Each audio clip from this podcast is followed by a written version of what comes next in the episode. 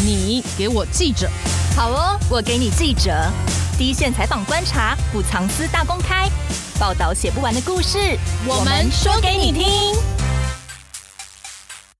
大家好，我是荣誉。大家如果最近有看新闻的话呢，应该就会知道，民进党立委高嘉瑜她被男友施暴的这个事件，就是一直都会有新的爆料跟进度啊，不断的出现。高嘉瑜男友林炳书被起底之后，我们就发现他游走在绿营的各个派系政要之间，甚至以国安人士自居，然后呢，也跟商业界的名人有互动。被点名到的政治人物啊，或者是政商界人士，都好像被争到狗屎一样，大家都人人自危，然后忙着自清。战场如今也延伸到，就是民党内的派系会彼此在暗指说：“哦，你跟他比较亲近。”这种好像派系之间的角力。那我们今天邀请到两位来宾，跟我们一起聊聊这个事件背后，民进党近期的派系斗争，还有绿营的网军操作背后的故事。然后，为什么高嘉瑜这个事件会变成派系互斗的战场？那我们首先邀请到联合报的副总编辑林修全，修全跟大家打声招呼。大家好，我是修全。另外邀请到主跑民进党的记者周佑正，请周正跟大家打声招呼。大家好，我是佑正。之前十月二十六号，你给我记者呢，我们曾经邀请过佑正，很详细的谈民党的派系的运作状况跟现在分布的情形。那大家如果还没有听的话呢，可以去听这一集，那先了解一下民党内的派系的目前运作状况。今天就进一步来谈说，在这个事件之前，其实民党内的派系已经一直闷烧，然后有很多事件都可以看得出来。派系之间其实彼此有一些不合或是摩擦。先请佑正谈一下，说今年以来大概哪些事件是可以看得出来说，民进党内派系的互斗已经越演越烈，然后从前可能都台面下可以互相的协调，但是现在都在台面上点名互呛啊，开记者会，动作越来越大。民进党派系角力的这个状况，在蔡英文第二任期大概过了一半之后，它是有越来越明显的状况。那高嘉瑜她被加害者，就她那那个男朋友林炳书施暴嘛。那这个事情本来就是一个暴力事件，这样。那后来衍生出网军，这个大的背景就是说，因为这个林炳书他在事发之后啊，他曾经透过好朋友，希望好朋友帮他在 PTT 发文带风向，就表示他可能不是像外界报道这样子，他施暴等等。这个发文的这个 Crazy Winnie 这个账号啊。后来就被质疑说是这个算是亲绿的人士，他的那个称号叫做台独机关枪，他本名叫李伯章嘛，就被起底说这个账号应该是台独机关枪所有，或是他用这个来发文这样子。那虽然当然那个台独机关枪后来他否认了，可是他又被起底说，其实这个台独机关枪跟民养立委台南的立委陈廷飞，他的妹妹是台南市议员叫陈怡贞，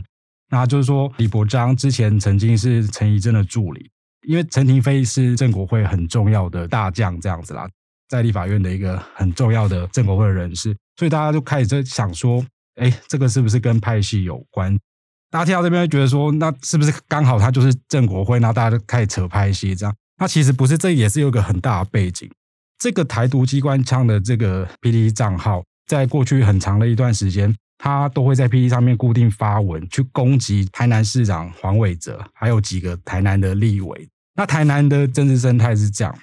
陈亭妃是郑国会，但是在台南绿营的比较大的势力是新潮流。那黄伟哲本身他是比较偏新潮流。现在的几个立委，呃，像林宜景啊、林俊宪啊等等，这个都是新潮流，就是说在台南市的这个政治生态是新潮流势力比较庞大。所以大家就会开始联想，就是说这个账号过去一直攻击黄伟哲等新潮流的政治人物，那他又跟陈廷飞这一边好像过去有一点关系，大家自然就会把把这个拍戏连接起来。正国会跟那个新潮流相对也是一个敌对的关系啦，所以大家会自然这样连接。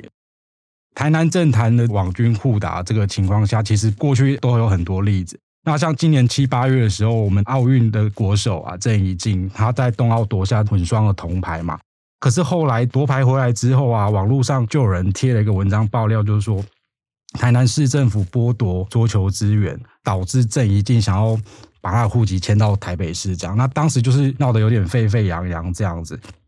那这个事情后来也被解读是跟派系之间的网军互打有关了。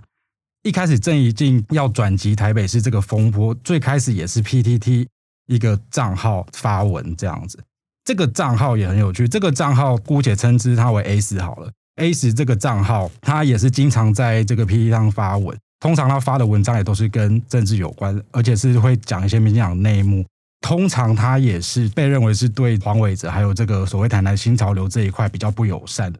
那这个 S 发了台南市政府剥夺桌球资源，逼郑宜静转籍台北市，这个时候就瞬间就引发了很大的风暴。那台南市长黄伟哲后来虽然就是澄清，但是大家还是一直关注这个事情。然后后来这个账号又发现说，每次只要发文啊，下面就会有乡民留言说去跟琪姐领一万。琪姐是谁？就是大概两三年前驻大阪的前办事处处长苏启诚这个关系溪长这个事件啦。当时因为有网军就是留言说这个苏启诚没有处理好，所以引发风波啊。后来苏启诚就是轻生这样子，然后后来被调查出来说绿营里面一个叫杨慧如，他就被视为是绿营一直以来的网军。杨慧如在网军界中的代号就是琪琪这样子。就是刚刚讲那个 A 死，只要一发文，下面就会有乡民说去跟琪姐领一万，他其实就是被视为说这个 A 死就是跟杨慧如比较亲近。大家听到这边觉得那杨慧如是什么角色？虽然这些都没有证据啊，大家大家可能都是揣测，但可是杨慧如一直都被视为是比较嗯偏向陈亭妃这一挂势力，这样，也就是说他对黄伟哲或者是新系这边是相对不友善的。这个也是一个案例，就是说台南政坛的这个王军互相攻击的情况下，它是有一个这样的大背景。那再回到现在这个事情来，林炳书透过这个 Crazy Winnie 这个账号，希希望替他发文带风向嘛。那 Crazy Winnie 后来被认为跟台独机关枪有关，台独机关枪又跟陈亭妃这一个势力有关，那自然就会被解读说，哎，他是不是跟正国会、跟新系的斗争有关？这样。听到这边都会觉得说，这可能都搭了自己的推测跟连接。其实我会觉得说，在这个事情上，说派系主动去做这个事情，我个人是觉得应该是不是，就是说派系有点像是被动被卷入林炳书的这个风暴这样子。就是有一直提到，就是汤台南市，包括现在的市长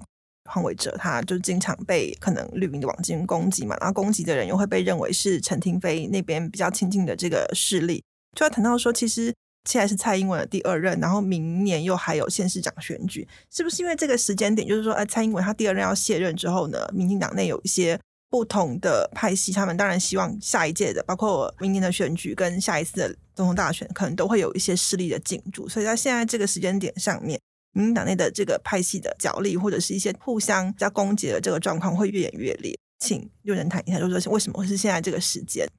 其实我觉得应该是两个面向来讲啦。第一个当然就是说，派系在蔡英文第二任期，呃，已经经过一半比较躁动，这个是一个应该说是蛮正常的现象。毕竟蔡英文在过两年就要卸任了，民党里面的派系或者是各个所谓的山头，他一定是要竞争后蔡英文时代在党内的地位啊，或是他们的话语权这样子。所以本来在这个时间点，民进党派系本来就是比较躁动啊，例如五倍券政策啊，这个英系跟正国会他们就是呃一直很高声的表态，这样，那他其实就是要抢夺话语权嘛。那蔡英文在越接近任期卸任的时候，每一个派系，就是比如说蔡英文的英系，或者是党内最大派系新系等等，他们一定就是说这个竞争的态势一定是越来越激烈。可是现在刚好就是爆发高嘉瑜这个事情，它只是一个突发事件，派系比较像是被动卷入这个事情。我倒不认为说，因为派系的竞争，然后在这件事情上主动去斗争，这样，它是比较像是就是被动被卷进去。因为被动嘛，就是说这个事情发生之后，林炳书被认为跟新潮流系的政治人物比较来往比较密切。当然，就是说站在新潮流对立面的所谓这个郑国会，可能就是抓准机会有一些发言啊，例如陈亭妃，他前两天就讲说，就是民进党里面的相关人士啊，应该要一次说清楚。那他这个所谓相关人士，他虽然说没有点名是谁啊，也没有讲什么派系，但是我想大家可能都知道啦，就是说。毕竟林炳书被视为跟新潮流比较好，那陈金飞讲这个庸医一定很明显，大概是这种状况。嗯，其实这个应该还是跟整个选举是相关的，因为最主要明年最重要的就是地方的一个选举，整个县市议员还有县市长的提名都开始蠢蠢欲动了。那如果说大家印象比较深刻的话，前一阵子有那个黄国书的一个事件，就是县民案。那这个在网络上也开始有人在带风向，说是谁是下一个黄国书。这个当然就牵扯到可能是目前民进党内一位台面上的一个县市首长，就是大家都将矛头对准他。那我觉得说，在整个一个网军带风向，不管是洗黑或是洗白的过程里面。或多或少都还是会跟整个派系的一个政治利益是有关的。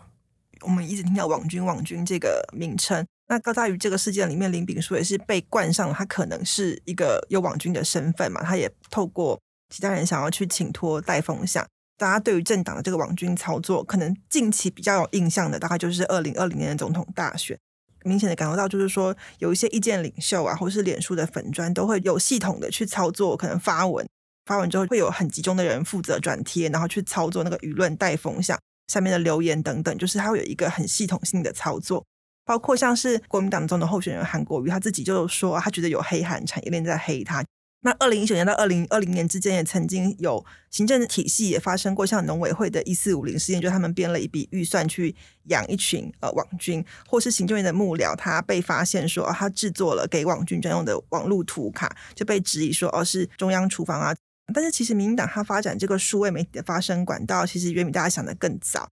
就请秀全副总裁跟我们讲，从你的观察来看，民进党大概是从什么时候开始去耕耘网络的平台，然后怎么形成现在这个所谓的，比如说网军的操作的方式？如果说大家印象比较深刻的时候，大家如果有开始玩社群软体，应该是差不多从二零零七年、二零零八年那时候开始。那这个事件来讲的话，其实也是从国外的一个效应再转到国内。好，其实，在两千零八年的时候，奥巴马在竞选美国总统的时候，他打的一个数位选战，其实就不管是在政治行销，或者是说政治实务界上面来讲话，都引起非常大的一个话题。那这时候，他那时候是应用所谓推特的一个方式来做选民的沟通，这当然是有他的一个背景在，因为本身。奥巴马是说非裔的一个美国人，所以说他在整个一个政治立场上面来讲话，实际上是受到美国主流媒体的一个封杀的。那他为了寻求一些突破的空间，所以他转而在网络上花了非常多的一个力量。但没想到这样子的一个效果出乎意外的好。以往我们要接触政治的候选人，尤其是这种美国总统级的这种候选人，实际上你是接触不到的。可是后来你会慢慢发现，就是说你在推特上的一些留言，你可能会被奥巴马拿来引用，或者是说他们的阵营会有一个第一时间的一个说法，会跟你产生一个互动。那也是因为过去的一个政治来讲话，没有办法跟候选人有一个第一个直线的一个运动，所以说大家就感觉比较隔阂。那自从我社群网络出现了之后，直接架构了这个平台，那让这些互动越来越多，所以说也越来越多人喜欢从事这样的一个操作。整个一个奥巴马的这个竞选策略，其实哈到了应该是两千一二年的时候哈，它更发挥到了一个极致。以如果说了解美国情况来讲的话，大家可能会知道说，美国的一个政治献金以前是所谓的透过政治行动委员会，好，他们去捐款，就是透过一个团体再捐到特定的一个候选人身上。而自从奥巴马他出现了以后，好，他透过推特。他其实个人吸引到的小额募款其实是非常多的，那也成为说他在整个选举上面那个经费的一个运用非常丑恶。那如果大家印象更比较深刻的时候，就是他在对上希拉蕊那一次，希拉蕊那时候选举里面就陷入一个主要风暴，他在国务情人内电子邮件用了私人的一个信箱和网络传了出去，那这其实违反美国的机密保护法的一个原则。那这个事件他从头到尾一直在解释。一直不断的在传送，哦，然后彼此不断的在说明，那又不断的更多的资料流出来，然后后来我们大家在相信，这其实就是奥巴马他透过网络行销。那如果说我们现在属于就是他网军的一个操作的一个方式所为，那再近一点的一个例子，就是比如说以拜登跟川普的一个选举来看的话，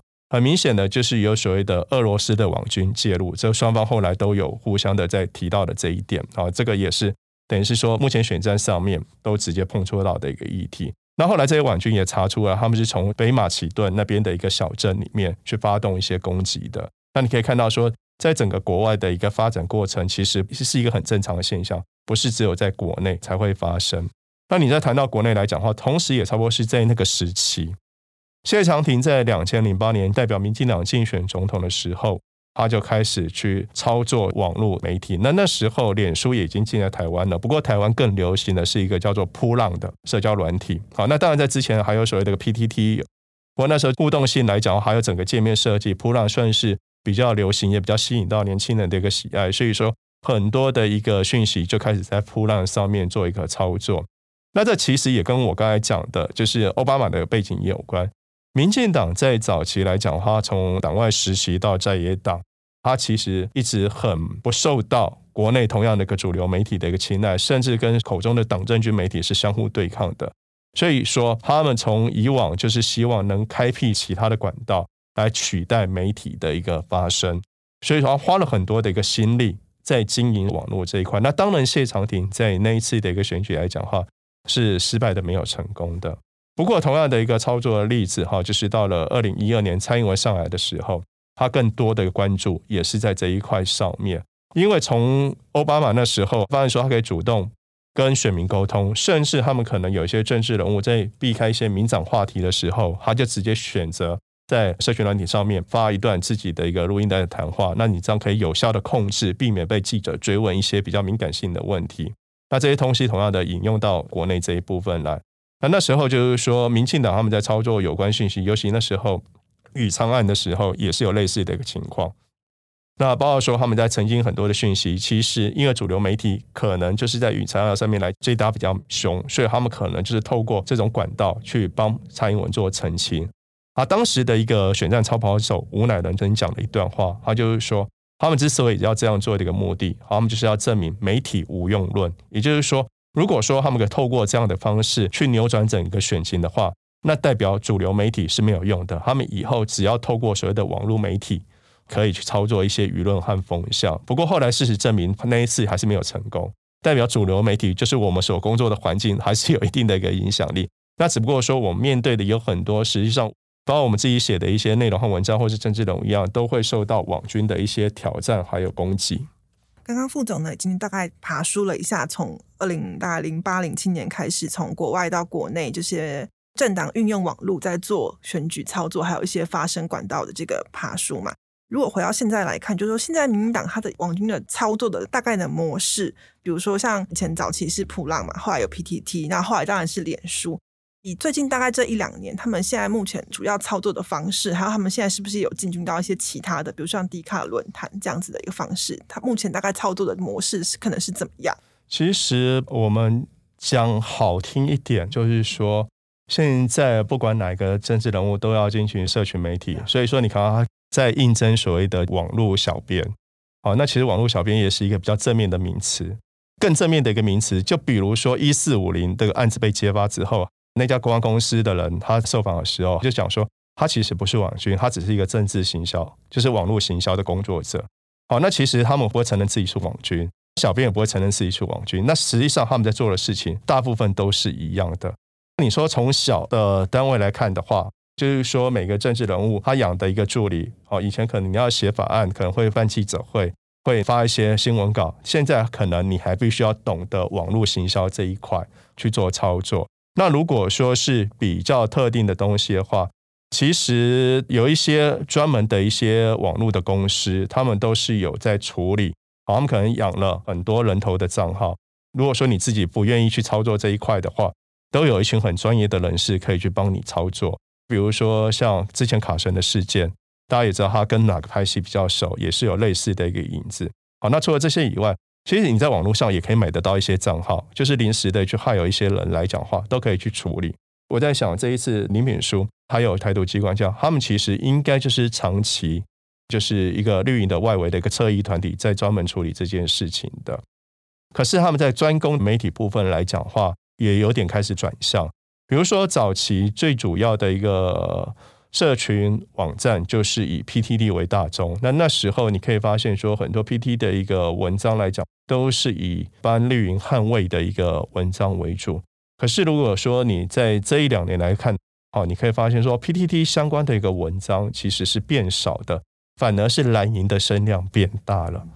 这并不代表说民进党的网军不见了，没有，他们没有不见，他们只转了一个战场。他们战场转到哪边去了？转到年轻人在流行的 Dcard 那边去，他们变成发了很多网军在这部分做处理。好，那再比如说好了，以现在国内流行的一个程度来讲，脸书的使用者还是占最大宗。好，那他们当然这是最主要的经营。可是你可以看到，民进党不少的人开始在经营 IG。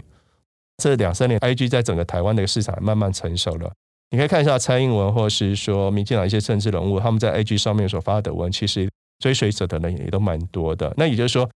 随着科技推陈出新，还有社群软体的一个变化，哈，市占率的不同，使用族群的一个不同，民进党在沟通不同议题、沟通不同对象的时候，也会使用不同的一个媒体来做操作。那我想说，这是整个民进党他们本身一直很有心在经营在这一块，所以说在这一方面的发展是相当的好。刚刚也提到，其实早期民进党选举开始就一直利用网络在做一些操作。哎，广军可能以前都是攻击敌对的政治人物，在选举的时候做操作。那为什么我现在给人一种感觉是，民进党内不同的派系好像各自有各自的势力，他们有不同的侧翼或者是组织在做，然后会形成往内互打。那大家想说，哎，为什么你们以前是这个工具是拿来对外的，那为什么会如今？这个东西变成你们党内互打的另外一个工具呢？这样来讲好了哈，各个派系和政治人物，其实他就像我刚才讲的，他一定会经营这一块。那只不过说他是实际在养，或是委外在养。那我们看到一个最显明的例子，其实只要当你的一个政治利益受到伤害的时候，你就开始可能会动用你所有的资源，包括网军在内，去捍卫你的一个政治。好，我们这样来讲好了，在总统大选之前的民进党党内初选，蔡英文已经是在争取连任了。可是赖清德出来挑战现有的一个竞争者啊，那那时候在党内来讲话，当然有很多人不谅解这件事情，但这些不谅解全部被台面化了，就是全部被拿出来一一的一个检讨。包括说整个赖清德那一边而言，他其实从开始宣布要初选之前，他一路走得非常的辛苦。尤其是在台南铁路东移的这块事件上面，赖清德跟一些青年的族群来讲的话，关系比较紧张。那这其实是很早以前的事情了。可是呢，在整个民进党初选的过程，他又不断的被拿出来放大，不断的被重提。哦，那包括说蔡英文和赖清德他们在对美的一个立场上面来讲话，赖清德曾经自己讲他是温和的一个台独主义者。那这一部分也不断的被放大，因为蔡英文所主打的是所谓的一个维持现状、台湾共识这一块。那也就是因为这些东西不断在网络上面渲染，啊，赖清德终于忍不住了，他有一天他就终于对外讲了说，请蔡英文阵营那边停止网军的攻击。其实你可以很明显发生，就是说，当民进党内自己在两军对垒的时候，碰到你可能危害我政治利益的时候。我对你出手也一样毫不手软。网军来讲的话，反正是养兵千日，用在一时嘛。不管是对内或者是对外，好，即便是对外是应该是正常的选举，可是对内在角逐提名的一个过程里面来讲哈，我想他可放出来的资料可能还比对外来的更多。这次因为他们网军很多党内互打这个状况啊。绿营他们内部是不是也会觉得说，像这样子的互相攻击的氛围，就是说你危害到我的政治利益的时候呢，我就会反击。那对于中间选民或是年轻选民，他们会不会变成这是一个负面的观感呢？党内人士怎么看这样子的一个攻击？大家一直讲民进党养网军、养网军这个事情，可是你如果拿去问民进党内部的人，或者是民进党负责网络社群宣传的人，他们绝对一直否认所谓有网军这个概念嘛。大家都知道，二零一八年这个民进党在地方选举大败嘛，蔡英文他当时就跟一些亲戚幕僚就一直讨论，就是说到底是哪个环节出了问题，为什么输了这么惨？那当然除了政策面向，比如说当时有年金改革啊等等的一些很比较相对争议的政策，导致就是政治氛围比较混乱之外，其实他们当时也检讨，就是说。跟年轻族群的沟通可能是比较不足的，这样，因为大家都知道年轻族群相对是民进党比较主力的支持者，但是那一次就是说这个年轻族群支持程度就是没有发挥出来，他们有一个面向就在检讨这个东西是不是就是说在年轻族群的沟通不够这样。那当时蔡英文就把这个跟年轻族群沟通的这个重任交给当时是那个总统府的发言人叫林鹤明啊，现在是民进党的副秘书长。他的很重要任务就是说，要怎么跟年轻人沟通，要怎么透过网络社群跟年轻人沟通。从那时候开始，林鹤明这些人也开始在做这个事情。到二零二零年之后，蔡英文胜选，大家也都认为这个是跟年轻人的支持有很大的关系嘛。那也就代表大概这一两年来做了有成功这样子。因为先前都会对林鹤明有一些访谈啊，然后他会一直有一个很重要的概念，就是就是说，现在所有的政党、就是政治人物都在经营网络啊，经营社群，可是他们都会觉得就是说。经营网络社群不只就是透过小编发一些文章，也是要懂得怎么跟网友互动这样子啊。啊，还有很一个很重要的概念，就是说如何把线上转到线下。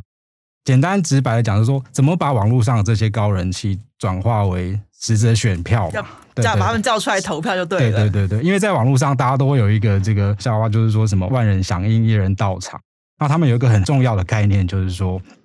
我要怎么把蔡英文在网络上的这个高人气转化为实质的支持或行动？这样，举个例子，比如说林和明他们这些帮民进党帮蔡英文做网络社群的人，他们就发展了一个就是所谓的这个辣台派的这个社群的相关的活动嘛。那这个其实从二零二零年选举的时候就开始有这个活动。那它主要当然就是透过一些网红啊，或者是比如说演艺界人士，比如说有一个歌手叫做大芝嘛，就是大支。呃，然后他的政治色彩当然也是比较鲜明嘛，比较亲近绿营这样子。他们会找一些所谓的网红，比较亲近民进党这种演艺界人士来一起举办一个所谓这个社群活动。他这个社群活动，他是从网络上号召来，比如说透过蔡英文的官方的赖账号或者是脸书，希望网友或者是他这些有加入他的赖官方账号这些人来出席这个活动。那后来辣台派这个活动办得蛮成功的。逐渐逐渐的，就是他们之后都一直有在办。那像前几天，他们又办了一个，就是辣台派返乡日。那这个就是针对公投。呃，我一直是在讲，就是说，像辣台派这个，本来是当时辣台派社群当时选举之下的一个产物。可是他们没有因为选举结束就中断网络族群这个经营。最近要公投，他们就举办这个辣台派返乡日这个活动。那一样就是再把这个原本就是蔡英文的粉丝，网络上的粉丝这些人，再把他们找回来。也就是说，他们是长时间的经营，这样这跟小编有关系。大家都觉得说，小编是不是就是只是呃发发文章啊，或是回应网友？其实民养在小编这一块啊，他其实有几个背后的故事。他们找小编是找什么样的人？比如说以二零二零年那时候，他们的网络社群团队那时候在面试小编的时候啊。面试的人他就问来面试的人，就是说，你可不可以举出柯文哲讲过很好听的政策，可是最后却没有实现的五个承诺？这样就当场这样考。那为什么要考这？也就是说，他希望这些小编他是要有政治敏感度，或者是说是一个狂热政治分子，这样他要很了解现在政治判断、政治事务上这样子。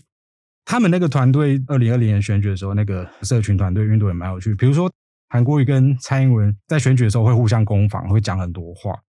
那当时民党这个社群团队是怎么样？他们是随时都在，不要说监看啦，随时都在关注各方阵营的候选人的发言的状况。那比如说韩国语说了什么有趣的话，有趣啊，就是大家都 大家金句金句金句金句，大家韩国语说了什么京剧？民进党这边的社群团队就会立刻把韩国语讲的话截录下来，然后立刻制作所谓的梗图啦。那这个梗图呢，其实当时那个团队蛮庞大的，他当时几乎是一个人在。关注某个政治人物讲的话，会搭配一个制图的设计师，一张图大概十分钟之内就可以做好。以这个例子来讲，就是说他十分钟之内就可以做一张网络梗图出来，它可以显示他就是说他是一个很有组织，就是很很庞大的团队在做。当然，这个都是在选举时候的网络的攻防嘛。那其实蓝营也会做，绿营也会做。这个东西到底叫不叫做网军？我觉得这其实见仁见智啦。那其实我的意思只要说，就是说，民进党在网络社群宣传这一块，它确实是有投入很大的心力。他们这些网络的操作最重要，就是可能除了培养一群支持者的粉丝之外，然后要让这群粉丝愿意为了支持的政治人物出来做行动。像去年二零二零总统大选的时候，国民党的韩国瑜就有所谓的韩粉，那蔡英文就是有刚刚优胜提到的辣台派嘛。其实他们就会在网络上互动，比如好了，民党做了一个什么梗图，发了一个什么贴文，粉丝就会有回应啊、转贴啊，会有一个滚动式的这种状态。大家在谈网络操作的时候，可能很容易把就是啊网军或者说粉丝会混在一起看。其实这两个可能它会有一些不同的特质，那两边到底有什么样的差异呢？如果我们举韩粉的例子来讲好了哈，韩粉那时候最常流行的一句话，还有大家网络界最怕的一句话，就是“韩粉出征，寸草不生”，啊，就是在网络上拥有极大的一个声量，还有就是追随者。但是有这么多人，他们到底要攻击谁？比如说，我们随便一个朋友圈里面来讲，比较主要的意见领袖，我们说几百人好了，可几百人说要攻击的对象或是炒作的对象都是不一样的。那这时候呢，就是所谓网军要出动的时候了。他们刻意去带风向，可能在这几百人里面有三四十个人不断的在炒作同样的议题。那这三十个人里面背后可能就只有一两个人，他故意要把这个东西引导到去攻击谁，或是要去怎么回应。好，也就是说。本身可能是呃喜欢这个政治人物，他跟随这个政治人物，他可能有可能是投票给他。可是他在这一些立场上面或是言论上面来讲话，资讯的一个收集并不是那么主动。那这时候呢，网军就会有一个特定的喂食的一个动作。你需要什么，我就给你什么；你们想看什么，我就给你什么；你们想要拿什么东西去攻击，我就帮你制造这个武器大炮出来，让你去攻击。等于是说，在整个网军上面跟粉上面。他们在互动来讲话，其实是相互的，就是比如互相依赖，也是共生的。那我们来举一个比较实际的例子，一样是韩粉的例子哈。韩国有一次接受电视台的访问，就是谢震武的访问，因为谢震武的一个言论对韩国瑜可能比较不敬，就后来到了当天晚上的时候，谢震武的一个东西马上就被出征了，哦，就被韩粉出征。可是，在这个事件，我想，如果大家有印象的话，他其实波及的不是谢震武，还连谢祖武都被牵扯出来的。你自己想想看，怎么可能连谢震武跟谢祖武都不分？不可能嘛？一个是律师，一个是艺人嘛。后来，其实大家就有在想，这其实也是特定的网军在操作的议题。那只不过说是韩粉的一个网军刻意要把这个议题扩大，所以说把谢祖武给拉了进来呢。还是绿营的一个网军刻意要让你难堪，说韩粉基本上连谢祖武、谢正武不分，所以说把你引导到谢祖武那边去，到底是哪个现象不知道。那你可以发现，就是说其实这个东西就是一群粉在那一边，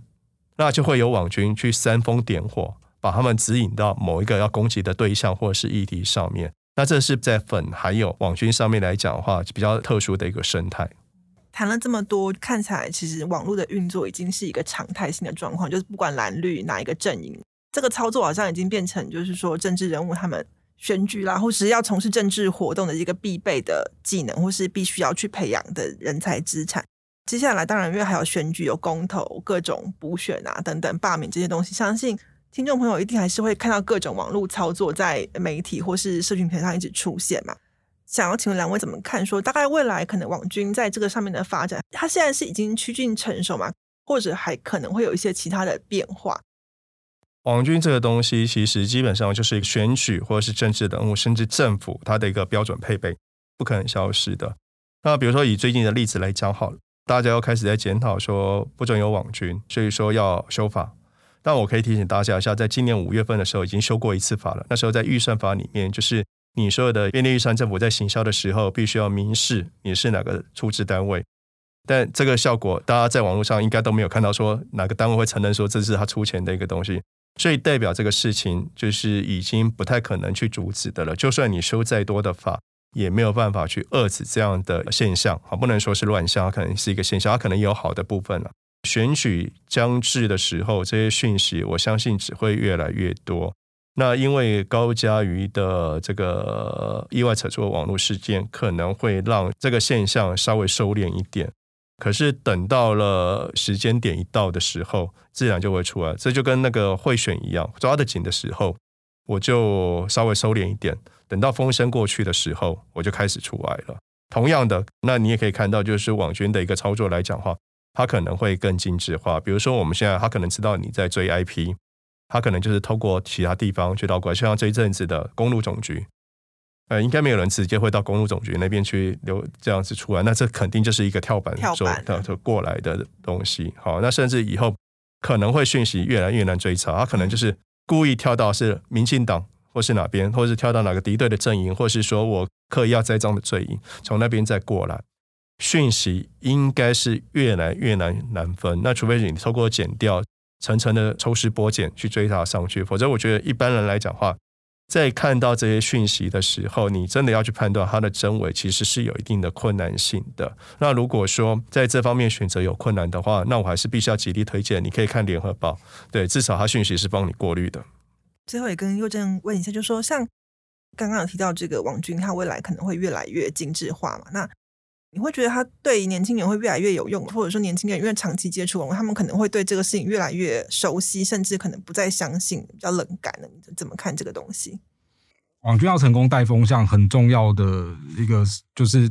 怎么成功，就一一定是一个事情刚出来的时候，大家就不太了解那个事情，这时候带风向才会有效果。呃，我认同副总讲的，就是说网军的这个运作应该会越来越精致化，到最后可能。大家还是可能就是真假难辨这样子，但是我个人会觉得说，在经过这几年这个这么多网军的这个事件，比如说从这个大阪的关西机场这个事件啊，到最近这个林炳书的这个事情，其实一开始大家当然可能会受到影响。那比如说以林炳书这个事情来讲，洗白的文章一出来不久，应该是当天就有另外反面意见立刻就是反驳嘛，等等。我会觉得说，在林敏珠这个事件上，大家就没有被那个原本想要洗白的这个带走。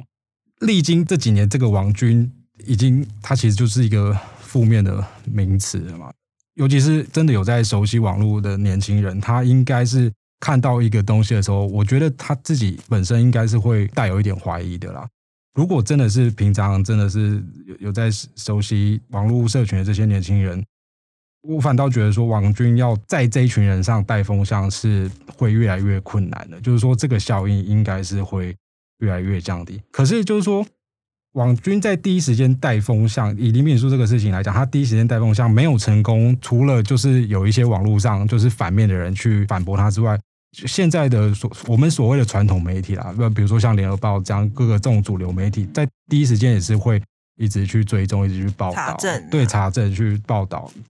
一旦关注，然后去进行更多查证，更多资讯面出来的时候，那民众他接受资讯越多，他会有自己最后的判断。当然，就是说一定会有一些人相信就是网军带的风向，但是我觉得在年轻的网络族群这一块，他们是网军带风向的这个效益应该是会越来越递减的。这样，随着高嘉瑜事件可能很快就会告一段落，不过很快的，我们公投就是要投票了嘛，然后之后还有很多选举。大家一定还是会在各种呃社群平台上面看到网军的操作。那今天两位分享很多的观察跟看法，希望可以让大家呢未来在看到各种网络操作的时候呢，可能可以多想个一分钟，多想个五分钟，然后再做一些判断，多收集一些资料，然后再想一想，或许你就会能够看得出来这些操作背后可能要带的讯息是什么。那今天就谢谢两位接受访问，然后给大家这么多精彩的观察，谢谢。好，谢谢大家，谢谢大家。更多精彩的报道，请搜寻 VIP 大 U 点 com 联合报数位版，邀请您订阅支持。